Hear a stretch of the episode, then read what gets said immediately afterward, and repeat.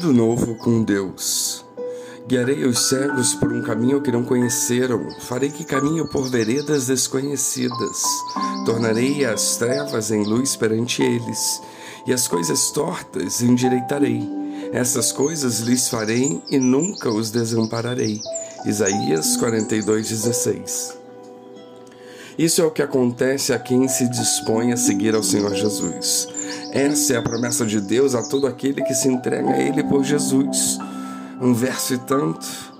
Aqui tem tudo, um novo começo, zerando o passado, um despertar para a realidade, uma aventura, porém, às claras, de peito aberto, com consciência, empolgante e cheia de surpresas interessantes e agradáveis, guiada e vigiada por Deus Pai concertos, reparos, reaproximações, outras possibilidades, novas verdadeiras amizades, fraternidade e boa companhia. Aprende-se a piedade, o amor sincero, o reconhecimento do bem e do mal e a se fazer boas escolhas, a melhorar como pessoa. Ganho real em termos de ser alguém melhor.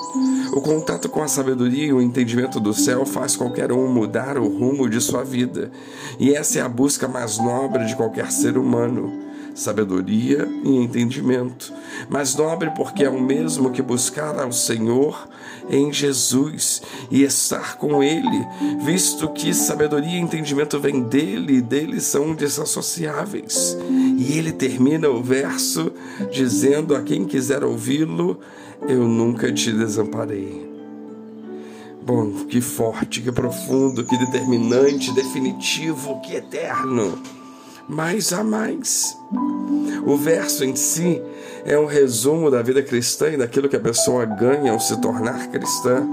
Ser cristão é ser beneficiário de várias certezas provenientes de Deus, mas ninguém há que receba benefícios sem o acompanhamento de certa carga de responsabilidades. Normal, faz parte, não é nada demais. É esperado por Deus e pelos homens que o cristão tenha ações e reações condizentes com o seu estado de cristão, de crente, descontadas as suas naturais imperfeições.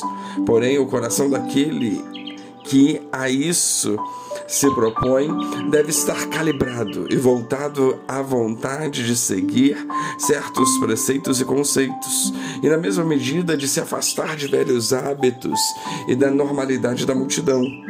O cristão em Jesus é um estranho para o mundo, um inimigo para a boiada. Muitas vezes um chato e uma pessoa desagradável à maioria, mas ele é uma luzinha acesa nas trevas que nos circundam e pode ser a única ajuda verdadeira que encontraremos na escuridão das nossas vidas. Por isso, as responsabilidades, porque o cristão em Jesus deve ser confiável, afável, justo e íntegro, e as pessoas devem notar isso de forma natural. Cristão em Jesus não se esforça para demonstrar nada, não. Ele emana, exala, ele é. Basta olhar para ele que o seu semblante o denunciará infalivelmente. Mas há lobos em peles de cordeiro, não é mesmo? Sim, há muitos. Estes, no entanto, são lisonjeiros, falsos, defraudadores e se aproveitam da carência alheia em proveito próprio. O crente em Jesus dá de si mesmo aos outros, sem nada esperar em troca. O que faz, faz por amor, amor a Deus, principalmente amor ao mandamento de amar ao próximo. Já o pseudo-crente vê no próximo uma oportunidade apenas e não se importa com as consequências nevastas que deixará no coração de sua vítima, tampouco com o dano que provocará. Esse sujeito dissimulado e mau quer para si o proveito, o despojo, o butim, quer o conteúdo da bolsa e só, custe o que custar. Bom, o rastro de destruição que ele deixa atrás de si não lhe importa nem um pouco. Ele usa o nome de Deus em vão, buscando lucro em detrimento da vida e da alma dos demais, de alguém, de seu semelhante mal. não é a Deus que ele serve, serve a si mesmo e ao oponente de Deus. O oponente de Deus opera no mundo, como bem sabemos, e tem limitações, visto que é criatura. Portanto, é exagero chamar de oponente de Deus, mas deixemos assim por agora.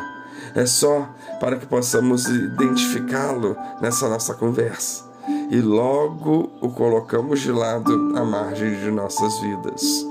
Quem importa de fato é o Senhor Deus, o Todo-Poderoso, o Soberano, que nos presenteia com as palavras deste verso, reais e verdadeiras, transformadoras e consoladoras vivas.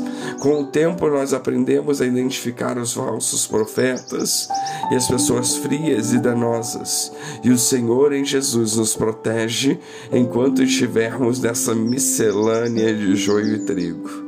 Deus Pai Pai zeloso e amoroso, se volta com fúria mortal a quem prejudica e faz mal a qualquer um dos seus pequeninos. Por isso podemos e devemos desfrutar da nova vida, do tudo novo com Deus. Que Deus nos abençoe.